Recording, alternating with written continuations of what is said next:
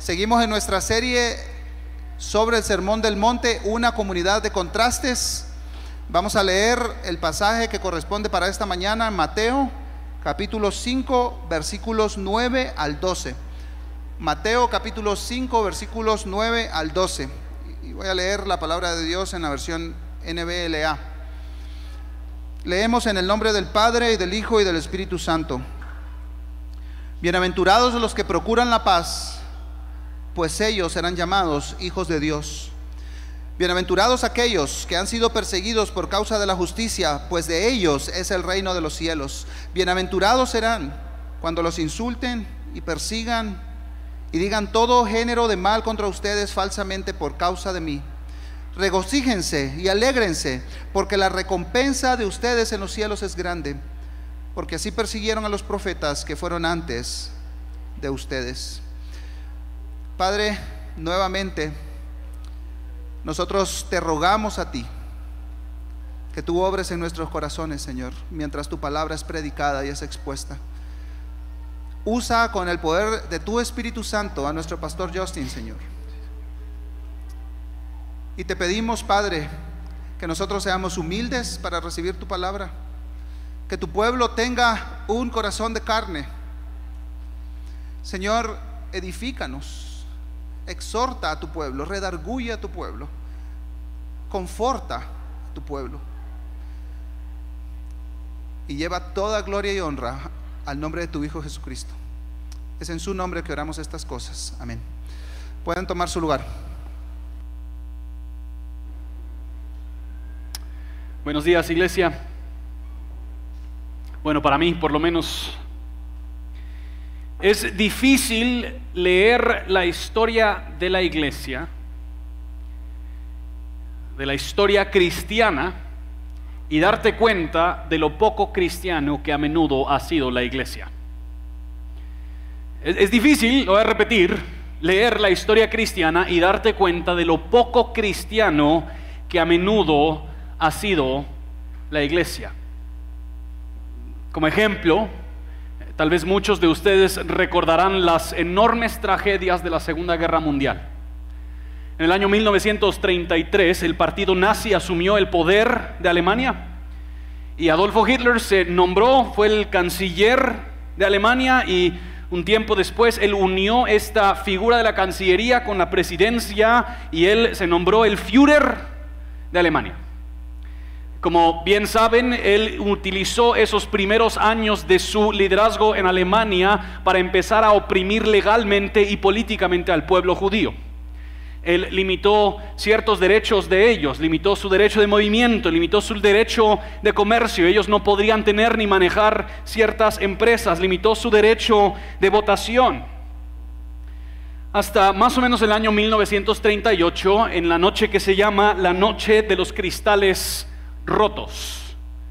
En esa noche, seguidores del partido nazi salieron a destruir las sinagogas, los colegios y los hogares de los judíos en Alemania. Y esa noche los nazis arrestaron injustamente a más de 30 mil judíos. Y esto marcó el inicio de las políticas violentas de parte de los nazis. Muchos quizás sabemos cómo siguió la historia. Los nazis, bajo el liderazgo de Adolfo Hitler, torturaron, abusaron y asesinaron a más de 6 millones de judíos entre los años 1940 hasta el 45. Pero te has preguntado, ¿dónde estaba la iglesia? En este tiempo, Alemania tenía una población más o menos de 80 millones de personas. La mitad de esa población, 40 millones, se identificaban como cristianos evangélicos. Bueno, protestantes, en ese entonces no existían los evangélicos, es un término más futuro pues. Pero cristianos protestantes. Otro 20 millones eran católicos. El 60, 60 millones de los 80 millones se identificaban de alguna forma u otra con el Dios cristiano.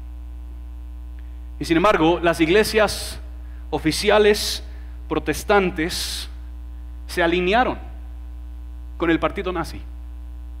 De hecho, hay una foto de algunos líderes principales eclesiásticos señalando, ustedes saben cómo lo señalaban, señalando su lealtad a Adolfo Hitler junto a algunos de los líderes principales del partido nazi, entre ellos Joseph Goebbels, que era el director de comunicación y propaganda del partido nazi. Ahora, esta no solo ha sido la historia de Alemania, ha sido la historia de muchos países del mundo. Esto ha sido la historia de los Estados Unidos con la esclavitud motivado por el racismo, donde las iglesias a propósito impidieron la entrada y hasta los mismos líderes eclesiásticos a menudo eran dueños de seres humanos quienes trabajaron en su casa. Esto ha sido el caso aún en los conflictos armados, aún aquí en Centroamérica, donde ambos lados, influenciados por ideologías religiosas, influyeron en las injusticias. Los cristianos, emborrachados con el poder y queriendo preservar su estatus, han participado en tremenda injusticia. Y nos es fácil hablar de estos grandes actos, pero todos estos grandes actos se han construido sobre muchos pequeños y consistentes actos donde juntos nos hemos vuelto cómplices en las injusticias del mundo. Y esa historia choca fuertemente con nuestro pasaje del día de hoy. Jesús dice, bienaventurados los que procuran la paz Bienaventurados aquellos que han sido perseguidos por causa de la justicia.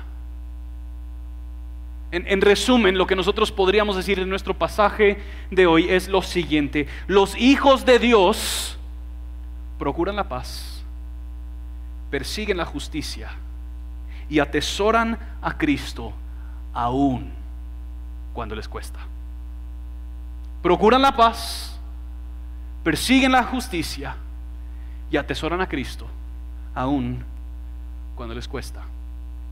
Empecemos con esta idea de procurar la paz. En versículo 9 Jesús dice, bienaventurados aquellos los que procuran la paz, pues ellos serán llamados hijos de Dios. Es muy importante que definamos claramente a qué nos referimos o a qué se refiere Jesús con esta idea de paz. La paz bíblica no es simplemente la falta de conflicto. La paz bíblica es una idea que se viene construyendo desde el pueblo hebreo, que parte de una palabra que seguramente muchos de ustedes han escuchado, la palabra shalom.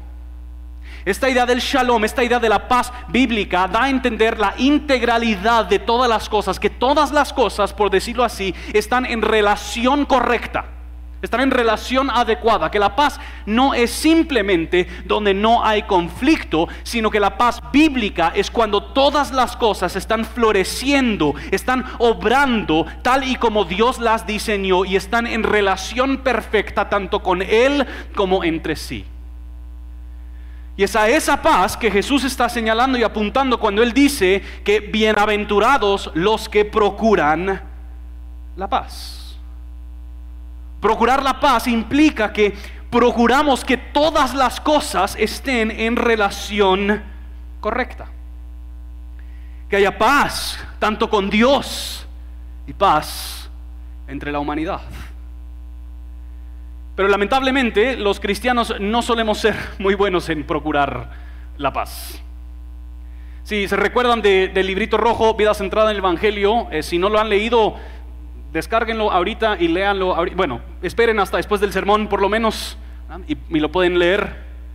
Pero en el último capítulo los autores hablan de las maneras en las que solemos los seres humanos resolver el conflicto y ellos dicen que usualmente nosotros terminamos en una de dos grupos. El primer grupo son los atacantes.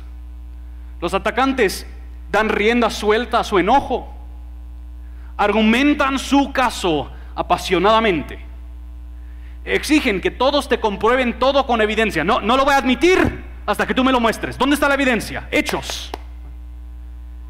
sigue discutiendo aun cuando los demás ya se quieren dormir. Se enfocan en los errores de los otros. Y una de las cosas más lamentables de los cristianos es que a veces, a veces, en vez de procurar la paz, generamos pleitos, controversias y conflictos. En vez de ser voces de madurez, de sabiduría y de sensatez, solemos ser voces de desánimo, de cinismo, de chisme y de destrucción. Pero no solo está el grupo de los que atacan. También yo sé que bueno, no sé cuántos aquí se consideran atacantes. Mentirosos, algunos de ustedes. Allá, sí. Yo soy atacante, yo no sé si los demás lo son, pero los otros son los que se retiran. Y solo déjame decir, los que se retiran no son superiores a los que atacan. Los que se retiran oprimen su enojo frustración. No quiere decir que no está ahí, solo que ahí está, escondidito, ¿verdad? Así burbujeando bajo la superficie guardan sus opiniones porque así, entre comillas, mantienen la paz. Intentan evitar las conversaciones difíciles o usan el silencio para controlar la situación. Hablan del conflicto que tienen con otros, pero no con los que tienen el conflicto. O usan la culpa y la vergüenza como para castigar a la persona que le ha hecho daño. Lo que muchos de nosotros hacemos, mis hermanos y hermanas, no es procurar la paz, sino que es evitar el conflicto. Y no son sinónimos. No es sinónimo procurar la paz evitar el conflicto. Se, los, ejemplifico de esta forma y David ya me dio permiso a utilizar este, este ejemplo porque es muy exagerado. Pero digamos que el pastor David llega a la oficina esta semana así bravo, enojado y anda así siendo grosero con todos en la oficina, insultándolos, maliciosamente escribiendo malas palabras y dejándolo en su escritorio, rayando sus carros, pinchando las llantas. En ese momento, David está causando conflicto con nosotros y él también está en conflicto con Dios. Porque Él está denigrando y maltratando a personas hechas a imagen y semejanza de Dios. ¿Cómo luce procurar la paz? Algunos, los atacantes dirían, hay que caerle duro. Hay que devolverle lo que Él nos hizo. Él quien se cree, pastor. Otros dirán, no, pues hay que miedo. Mejor no decir nada. Que se le pase, tal vez durmió mal frijoles así feos anoche, no sé. Pero ni, ninguna de las dos posturas resulta en paz verdadera. Por un lado, al buscar venganza, pecamos nosotros contra David y simplemente aumentamos el conflicto que hay. Por otro lado, si evitamos el conflicto con David, permitimos que él siga en conflicto con Dios y con otros. No hay paz si atacamos o si nos retiramos. Como sus hermanos en Cristo, requiere que con amor podamos entrar al conflicto. Y a veces, procurar la paz implica que vamos a entrar al conflicto. Necesitamos confrontarlo con la palabra de Dios, exhortarlo a que se arrepienta ante Dios y sus hermanos por su pecado y por el daño causado. Y si David responde en humildad y en arrepentimiento, el resultado de todo ese proceso es paz verdadera, paz bíblica. Los hijos de Dios aman la paz aman y buscan el shalom de Dios en todas las cosas, son representantes y partícipes en aplicar la paz de Dios en todas las áreas de su vida. Ahora, es, es, importante aclarar que tú y yo no podemos garantizar que siempre resulte en paz. Jesús no dice, bienaventurados los que logren que todas las situaciones en las que viven haya paz, sino que lo procuran, lo buscan. Pablo habla de esto en Romanos capítulo 12, versículo 18. Dice, si es posible, en cuanto de ustedes dependa, estén en paz con todos los hombres. A veces las personas con quienes tenemos conflicto no van a querer paz. Tú procúrala. Pero quisiera que aterrizáramos tal vez más prácticamente. ¿Cómo luce el procurar la paz? Ken Sandy, el autor que escribió uno de los libros más leídos acerca de resolución de conflicto, dice que hay cuatro preguntas que todo cristiano debería hacerse a la hora de procurar la paz. La primera pregunta tiene que ver con glorificar a Dios. ¿Cómo puedo honrar y glorificar a Dios en esta situación? Esta pregunta es muy importante porque a menudo nosotros entramos a resolver conflictos o a procurar paz pensando en nuestra voluntad y no en la voluntad de Dios. Pensando en nuestros intereses, salimos a defender nuestra reputación y no buscamos cómo honrar y glorificar a Dios y obedecer su voluntad a la hora de procurar la paz. La segunda pregunta tiene que ver con sacar la viga. ¿Se recuerdan de la historia que cuenta Jesús del hombre que tenía la viga en el ojo, pero quería señalar la paja que tenía su prójimo? ¿Cómo puedo yo demostrar la obra de Jesús en mí al asumir la responsabilidad de mi contribución a este conflicto? ¿Has hablado palabras insensatas o imprudentes? Dañinas, falsas, chisme, calumnia. Has intentado a controlar o manipular.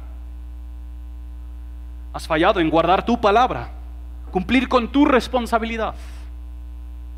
Has abusado de tu autoridad o de tu poder. Has respetado a los que están en autoridad.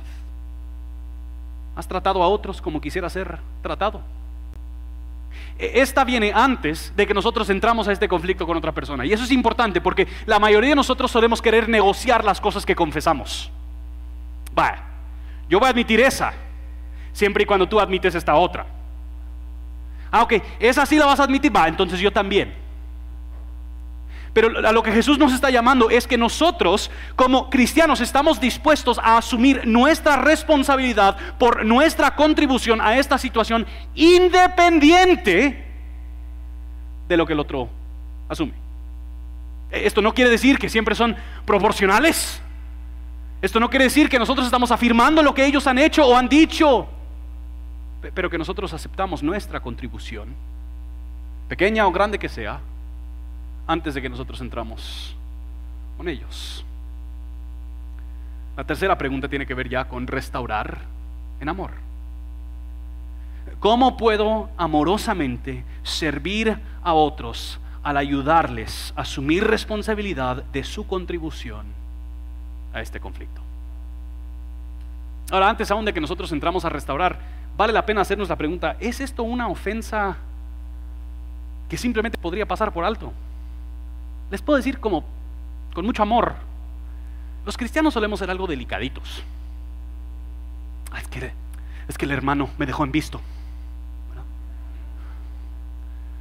¿Viste la carita de emoji que me envió? Yo ya sé a qué se refería con eso. Y nos ponemos todo brincón con la gente. Y, no, no, podemos darle el beneficio de la duda, no podemos extender gracia y misericordia. Nosotros queremos exigir justicia de todas las personas en todo momento.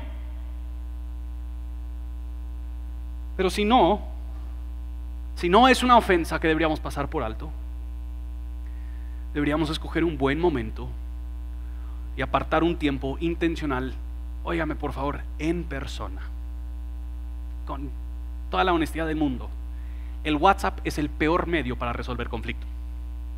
Si, yo podría emitir un decreto internacional, habría, habrían varios, pues, pero, pero uno sería, dejen de resolver conflictos en WhatsApp.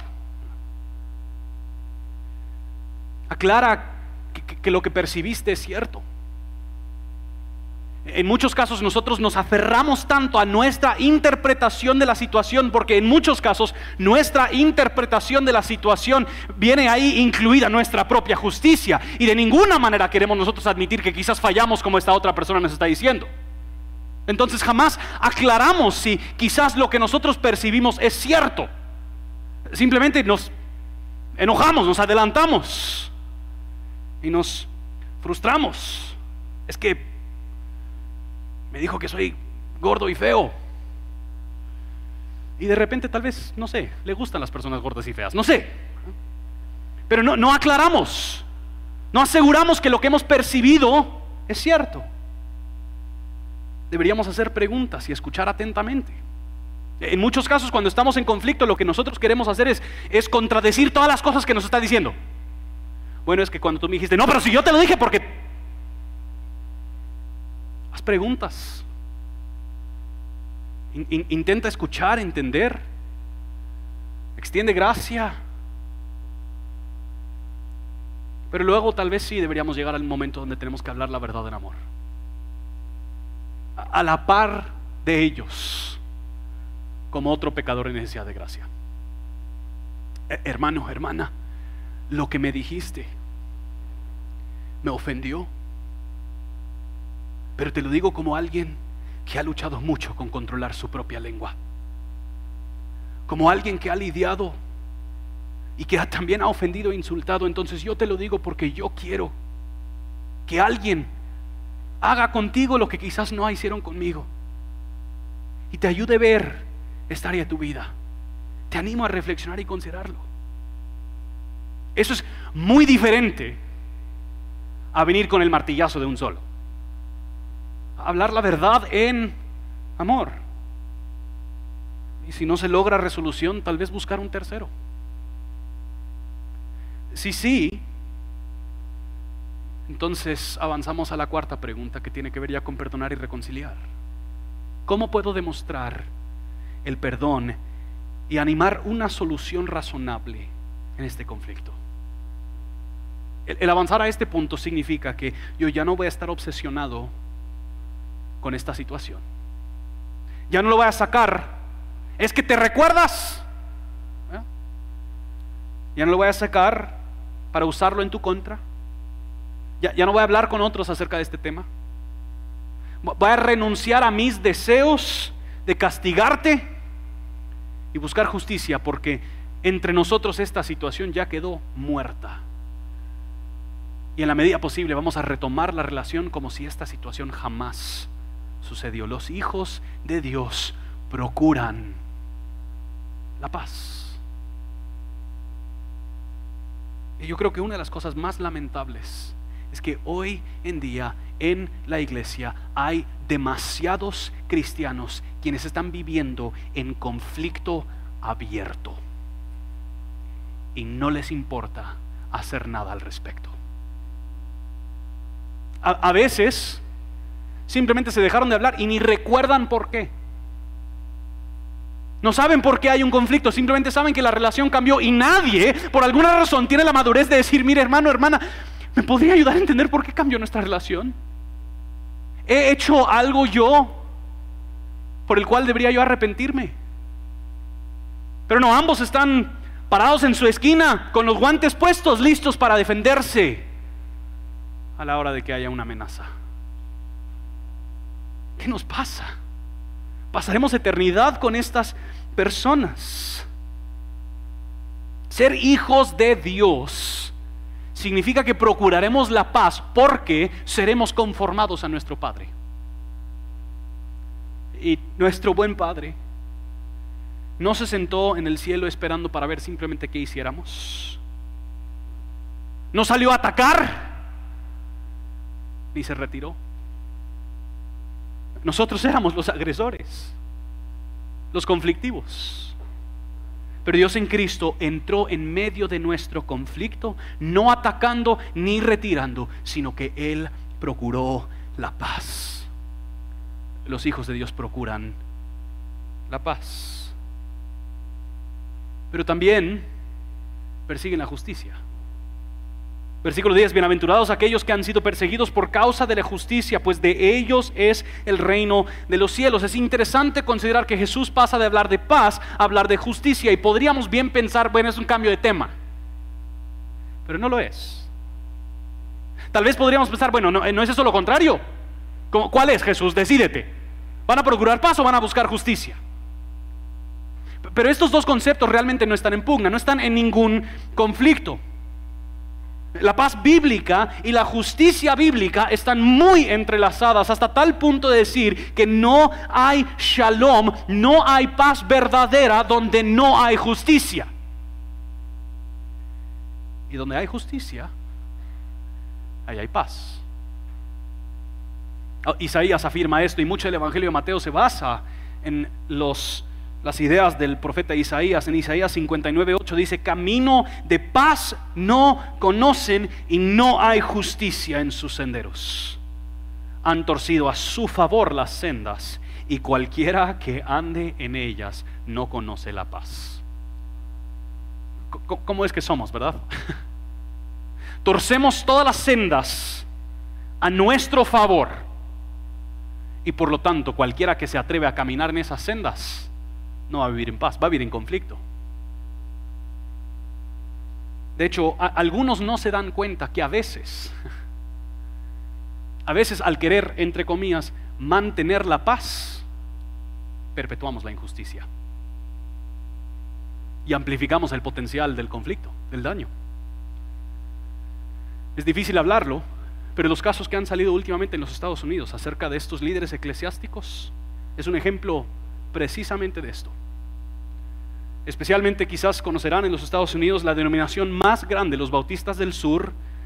Recién salió un reporte que demostraba que muchos pastores habían encubierto situaciones de abuso sexual.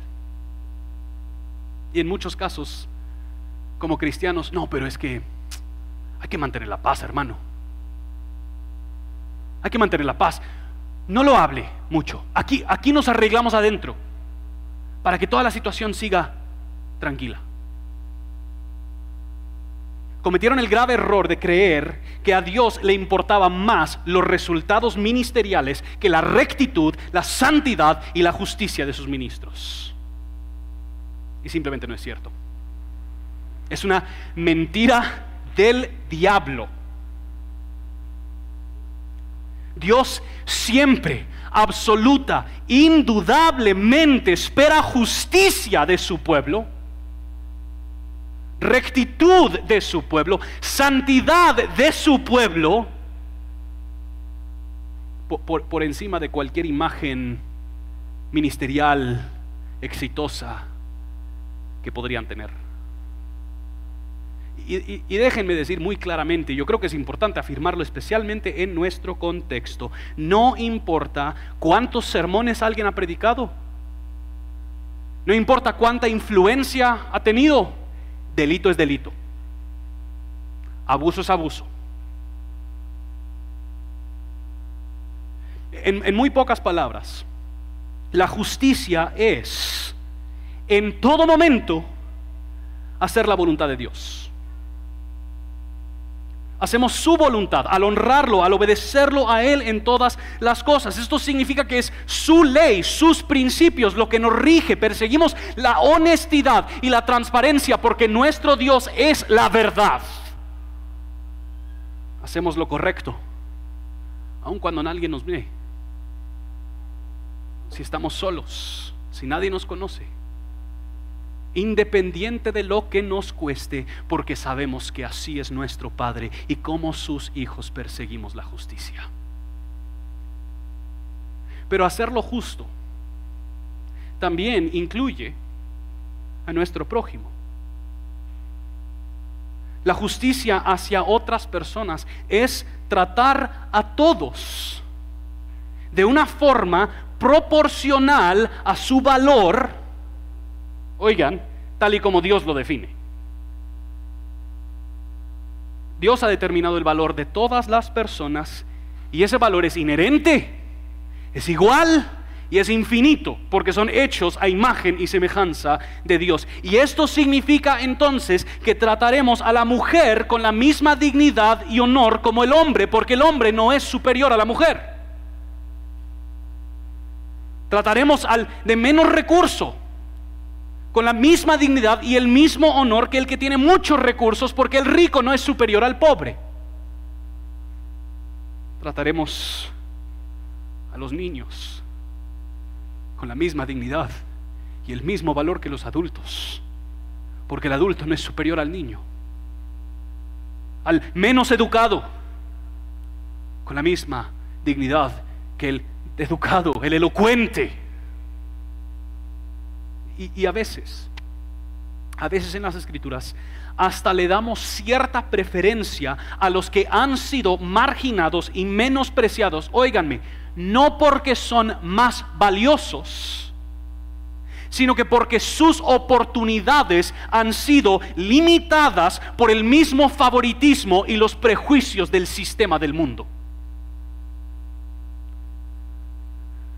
Podríamos específicamente hablar de los niños no nacidos. E, e, el aborto es una de las injusticias más horrorosas de nuestra generación. Solo en los Estados Unidos han habido más de 60 millones de niños abortados. 10 veces la cantidad de personas asesinadas en el holocausto. Hay un aborto cada 37 segundos. ¿Quién defenderá sus derechos y libertades? Aunado a todo esto, donde nosotros vemos injusticia en nuestra sociedad, Dios ha colocado a la iglesia en medio de la sociedad como columna y baluarte de su verdad y usa su voz profética para llamar al mundo a someterse a la voluntad de Dios. Y vivimos en sociedades donde hay tremenda injusticia de la que a veces ni nos percatamos. En, en Guatemala, el simple hecho de que tu dirección diga que vives en cierto sector de la ciudad tiene enormes implicaciones para tu capacidad de obtener un trabajo, para poder abrir una cuenta bancaria, quizás aún de gozar de la protección de la policía. A veces ni el Uber te recoge o te deja. Es terriblemente lamentable ver cómo es que la misma iglesia, en vez de utilizar su voz profética para confrontar la injusticia, se ha simplemente asimilado al sistema del mundo y ha participado en el mismo favoritismo. No es nuestra responsabilidad acomodar la voluntad justa de Dios para que quepa entre el sistema del mundo. El sistema del mundo es opuesto al reino de Jesucristo. Y la gran pregunta con la que lideran todos los ciudadanos del reino es, ¿a cuál perteneces? Es nuestra responsabilidad hacer lo justo. Representar a nuestro rey y sus intereses aún si eso nos pone en conflicto con el mundo. Hacer lo justo cuando nos cuesta, a veces literalmente, económicamente, requiere una confianza profunda en que Dios de verdad respalda a los justos. Si tú estás enfrentado con una decisión ética en el trabajo, donde tienes que decidir entre obedecer a Dios haciendo lo justo y mantener tu trabajo. O desobedecer a Dios, pero, perdón, obedecer a Dios y perder tu trabajo. Pero desobedecer a Dios y mantener tu trabajo. Hacer lo justo requiere gran confianza en que si tú obedeces, Dios te cuidará. Si, si, te encuentras tú en una situación donde un colega es tratado con injusticia y prejuicio, ¿qué harás? Si te enteras que un colega está robando de la empresa, harás lo justo.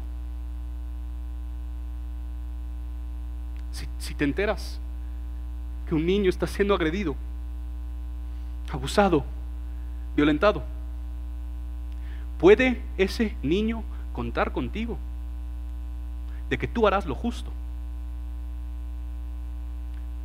Si te enteras que un amigo le está pegando a su esposa, ¿pueden ellos contar con que tú harás lo justo? O por mantener la paz, es mejor no meterte. No quiero ese chute. ¿Pueden los más vulnerables, contar con que tú harás lo justo? ¿Puede tu empresa, tu jefe, tus colegas contar con que tú harás lo justo? Los hijos de Dios procuran la paz y persiguen la justicia, aun cuando les cuesta. Pero a veces, y no quiero dar a entender que todas las situaciones son blancas y negras. Hay muchas situaciones que requieren conversación, asesoría, consejeros. Pero a veces, a veces el conflicto que nosotros tenemos con el mundo no tiene que ver con el estándar de nuestra justicia o con la conducta justa, sino tiene que ver con la fuente de nuestra justicia. A veces el conflicto con el mundo se da no simplemente porque buscamos ser justos, sino porque seguimos a Jesús y proclamamos que solo en Él hay verdadera y completa justicia.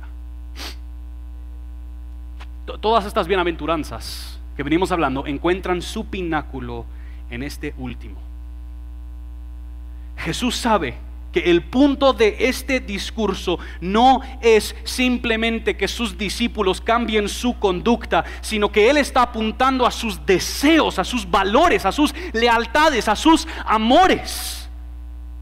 Al invitarlo a seguirlo a Él, Él está invitándoles a someterse a Él, a atesorarlo a Él, a preferir sus intereses sobre todas las cosas, aun si eso les cuesta todo en este mundo. Cuando los seguidores de Jesús viven esta vida de contraste y atesoran a Cristo sobre todas las cosas, a menudo el mundo reacciona con agresión. Noten lo que dice Jesús en versículo 11 al 12.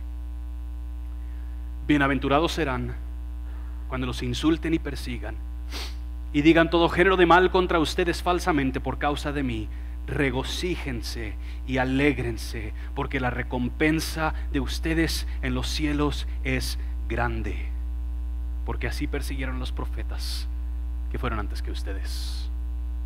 E, este versículo es un poquito confuso a los oídos humanos. ¿Cómo así? Bienaventurado, floreciente, felices cuando me insultan, cuando me persiguen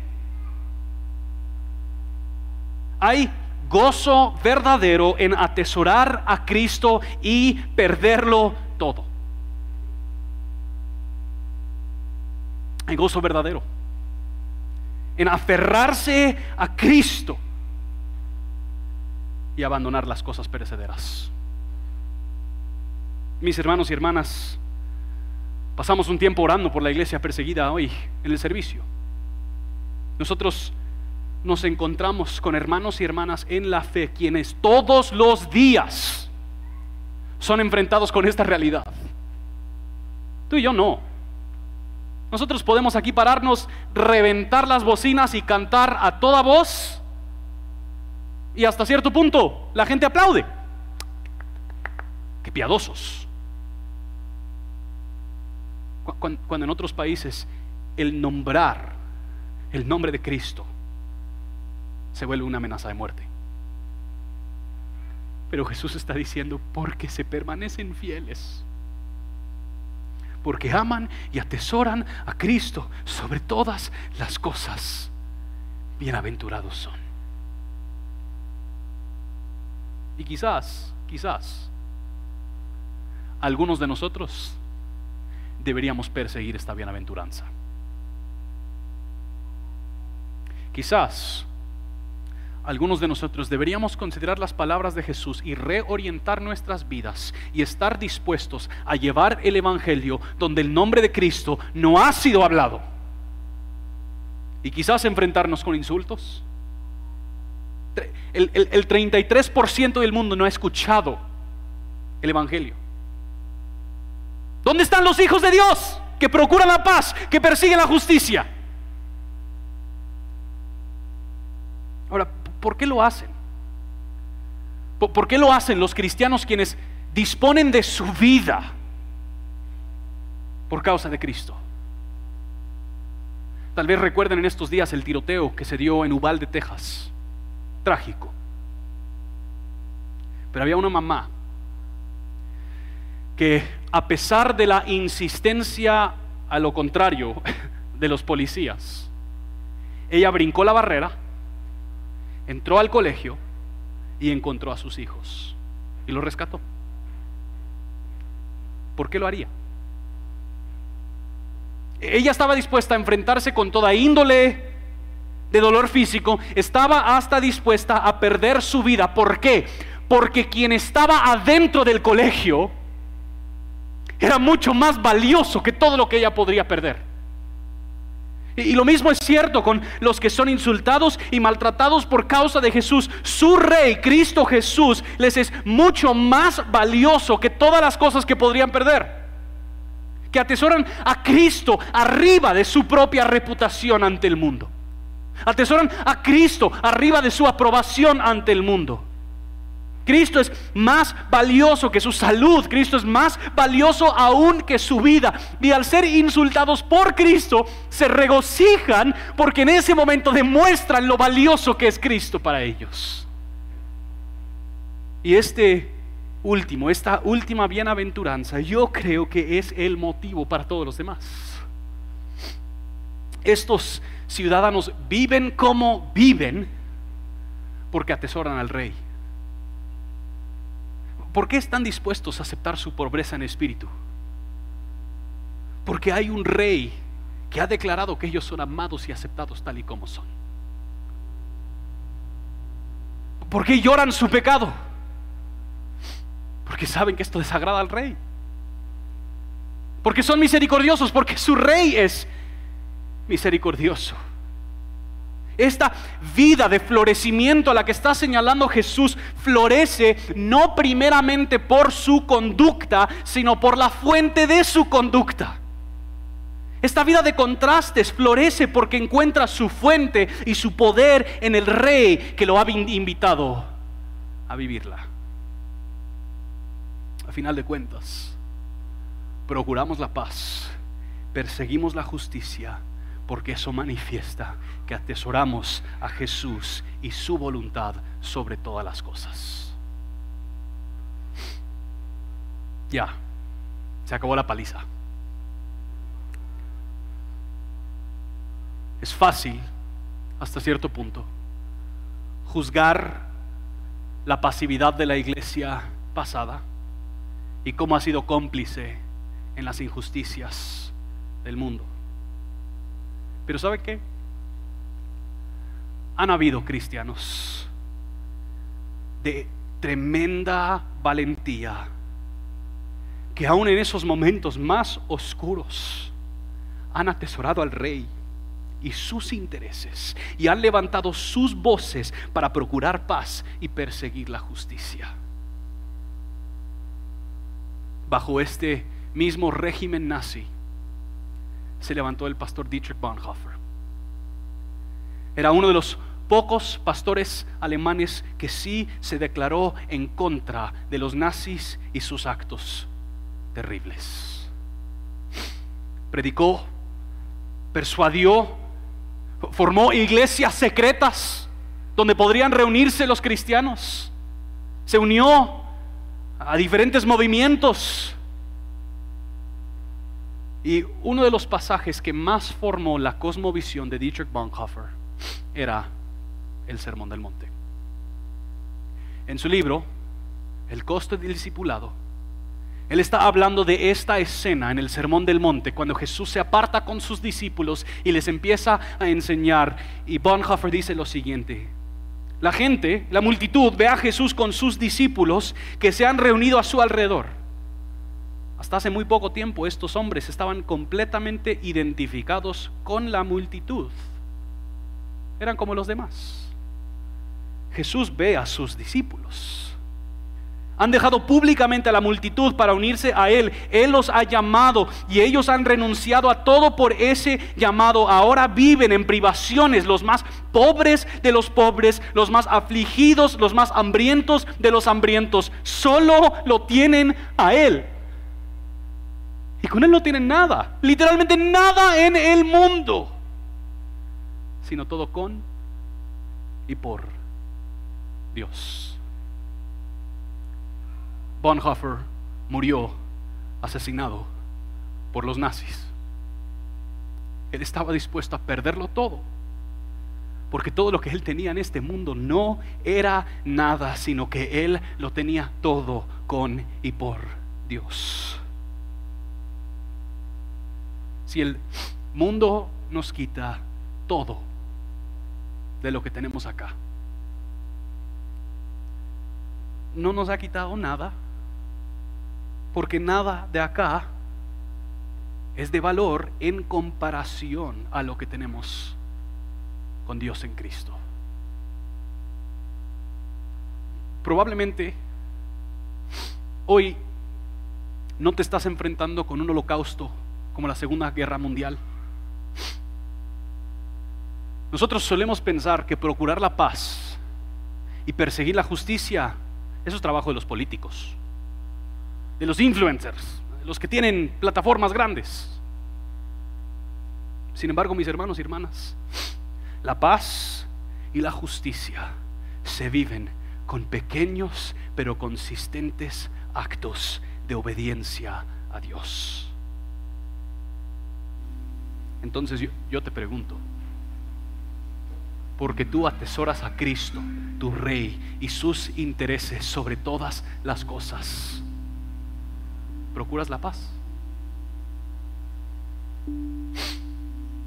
Persigues la justicia. Atesoras a Cristo, independiente de lo que te cueste. En unos momentos vamos a tomar la Santa Cena y el equipo puede pasar a empezar a repartir los elementos. Pero una de las cosas difíciles de asimilar es que es muy difícil para nosotros perseguir la justicia porque nosotros éramos los injustos. Y la palabra de Dios es muy clara, que cuando Jesús murió, nos explica Pablo, fue el justo por los injustos, para que nosotros fuésemos la justicia de Dios. Puede ser que en estos momentos el mismo Espíritu Santo te ha venido convenciendo de algo del cual tú tienes que arrepentirte. Una relación donde tienes que procurar la paz o una situación donde deberías perseguir la justicia. Hazle caso. Tómate unos momentos ahorita para ponerte a cuentas con Dios antes de que tomamos la Santa Cena, siempre queremos dar este tiempo donde nosotros reflexionamos en nuestro corazón y confesamos nuestro pecado. Esta cena es una cena familiar para los que pertenecen a Jesús. Así que tomemos unos momentos ahí en su lugar y tomaremos los elementos juntos.